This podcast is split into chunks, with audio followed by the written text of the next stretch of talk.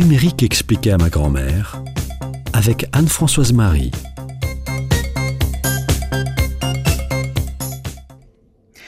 Une des pires choses qui puissent arriver avec un téléphone portable, c'est de le perdre.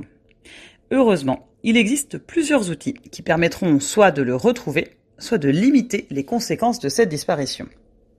La première chose à faire, c'est d'essayer de le retrouver. Et pour cela, il y a plusieurs solutions. Le premier réflexe, c'est donc d'appeler votre numéro de téléphone.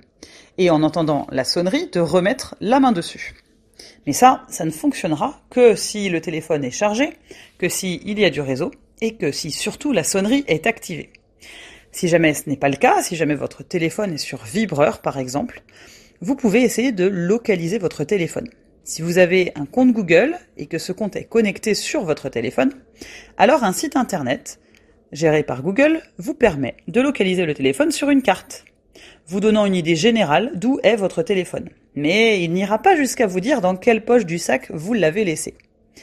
Vous pourrez alors utiliser d'autres outils. Par exemple, faire sonner le téléphone, même si celui-ci est en mode silencieux ou en mode vibreur. Ainsi, vous pourrez l'entendre et le retrouver. Si vous avez un iPhone, vous aurez les mêmes fonctionnalités que sur le site de Google en allant sur iCloud. De même, si vous avez un Samsung, le site cette fois-ci s'appelle Find My Mobile. Et ils apportent tous les mêmes fonctionnalités.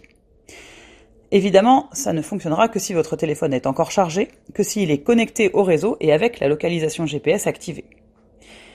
Et si jamais vous ne trouvez pas votre téléphone Et si jamais il a été volé alors, alors il faut protéger vos données, les données présentes sur votre téléphone. La première chose à faire, ça va être de bloquer votre ligne téléphonique.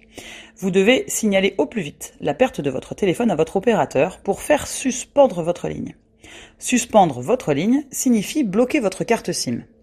Personne ne pourra alors émettre d'appel à, votre, à votre place. Vous devez faire ces déclarations soit sur le site internet de votre opérateur, soit en appelant leur numéro d'urgence. Avant cette déclaration, toutes les communications passées par un utilisateur frauduleux vous seront facturées. Et quand vous aurez retrouvé votre téléphone, votre ligne et votre carte SIM pourront être réactivées. Vous devez aussi changer les mots de passe qui sont enregistrés dans votre téléphone.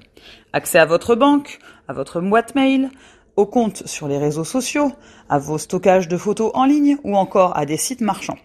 En effet, vos mots de passe et peut-être même vos coordonnées de carte bancaire sont stockés dans la mémoire de ces applications.